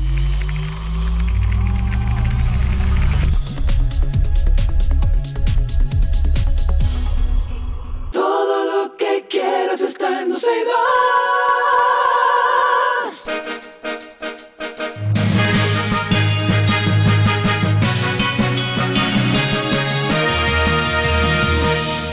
Ya estamos en noticias actualizadas aquí en 12 y 2. Repasamos algunas cositas de último minuto. Por ejemplo, la Dirección Regional Noroeste de la Policía Nacional informó este martes el apresamiento de ocho personas, incluyendo tres menores de edad, por diferentes delitos, entre ellos tráfico de narcóticos, robo de vehículos y de productos agrícolas en una finca.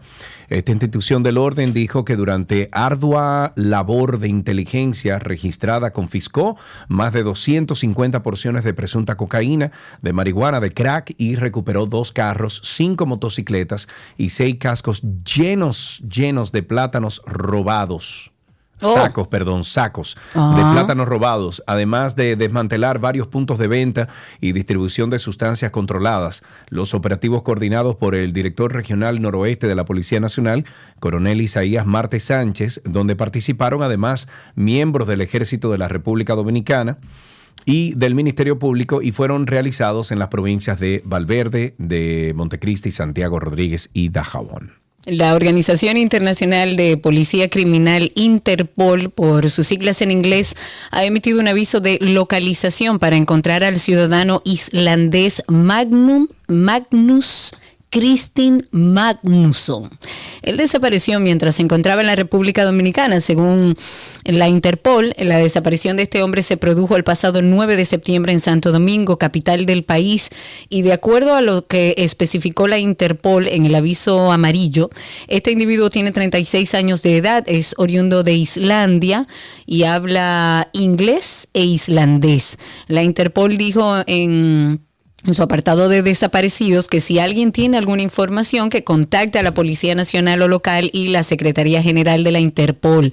Las notificaciones amarillas, para aquellos que no saben, eh, eh, se emiten para ayudar a localizar a personas desaparecidas, a menudo menores, o para ayudar a identificar a personas que no pueden identificarse por sí mismas.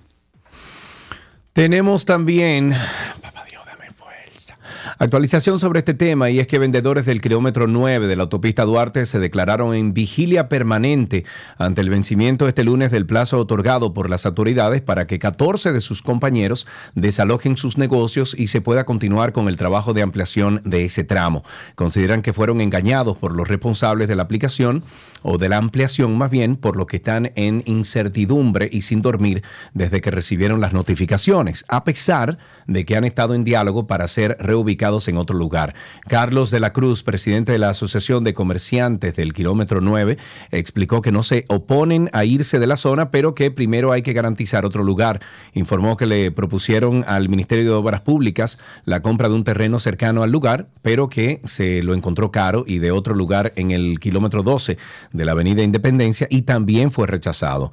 El dirigente de los comerciantes informó que en principio son 14 afectados, pero que luego será la totalidad que según estimó supera los 100 comerciantes y unos mil afectados con los involucrados directos e indirectos. Las autoridades sanitarias han asegurado que la transmisión del virus del dengue se ha desacelerado y por suerte provocando una ligera, muy ligera baja en los casos. Sin embargo, en los hospitales siguen llegando decenas de pacientes afectados por dengue y que requieren hospitalización, sobre todo en los casos de los infantes que desde hace semanas abarrotan los centros públicos y privados. De acuerdo con el viceministro de Salud, Eladio Pérez, no hay un aumento como tal, sino que hay centros asistenciales que tienen una afluencia más alta por su reputación, como ocurre, por ejemplo, con el Hospital Pediátrico Hugo Mendoza. Dice, realmente vemos ligero descenso, lo que nos hace pensar que estamos en una meseta, pero como le decíamos el miércoles pasado en la rueda de prensa, todavía falta más información para determinar el patrón. Eso es lo que dijo el viceministro y dijo que no ha habido un aumento. Explicó que los hospitales tienen espacio para atender los casos de dengue que se presenten, siendo el de mayor demanda el Hugo Mendoza. Nos vamos con eh, Medusa.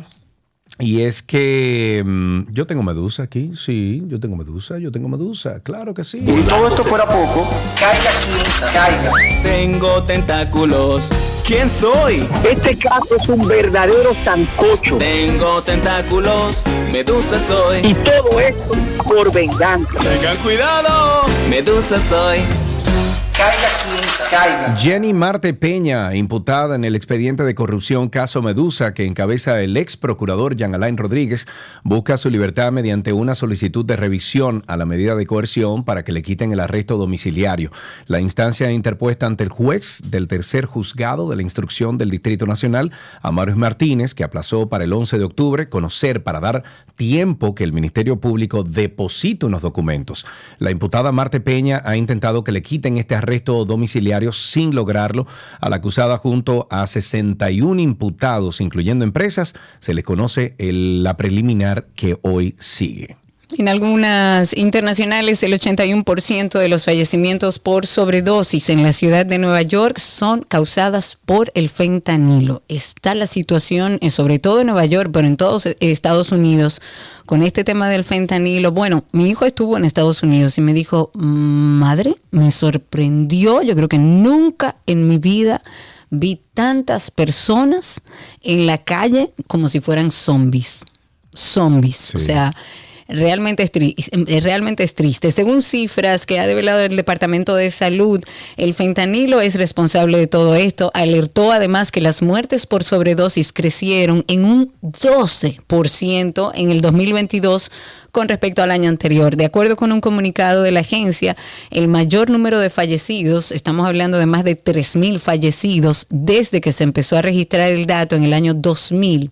Los datos muestran que los afroamericanos tuvieron la tasa más alta de fallecimientos y el mayor aumento absoluto en la tasa del 2021 al 2022, que fue de 52.0 a 62.0 por cada 100.000 residentes.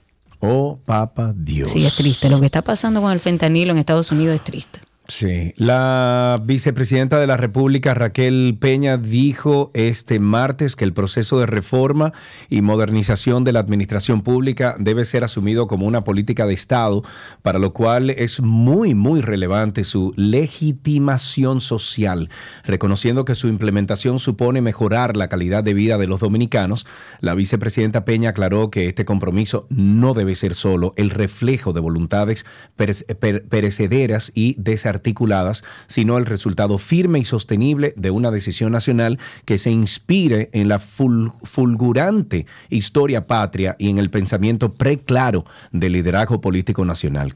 Cojan Aquí, lingo ahí, aquí estoy viendo una información de que el vicepre- vicepresidente ejecutivo de la empresa de generación eléctrica Punta Catalina, Celso Marrancini, eh, Marrancini, ha dicho que es muy importante mantener un enfoque equilibrado en la generación de energía en la República Dominicana. Él destacó la necesidad de diversificar las fuentes de energía para asegurar la estabilidad y dijo que el país debería continuar con las conversaciones sobre el gas natural. En otro tema, comunitarios y el Comité de Padres y Amigos de las Escuelas José Miguel Peña y Arroyo Arriba del municipio de Polo, eso es en Barahona, han paralizado la docencia exigiendo al Ministerio de Educación la designación de profesores. De acuerdo a la información ofrecida a un periódico digital allá, la docencia en ambos centros educativos estará suspendida hasta que se designen a estos maestros. El director de uno de los centros dijo que la comunidad no puede seguir permitiendo que un solo maestro imparta docencia en varios cursos a la vez, por lo que es urgente que el MINER resuelva de una vez y para siempre esta problemática. Con esto finalizamos estas noticias actualizadas en 12 y 2.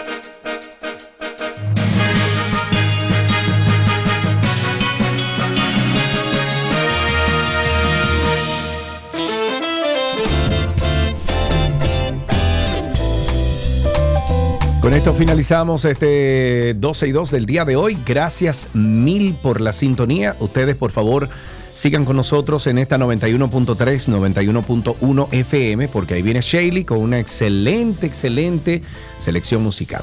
Será hasta tomorrow. Bien. Hasta mañana. Y recuerden además revisar nuestro podcast tanto de 12 y 2 como de Karina y Sergio After Dark. Chau, chau. Bye bye.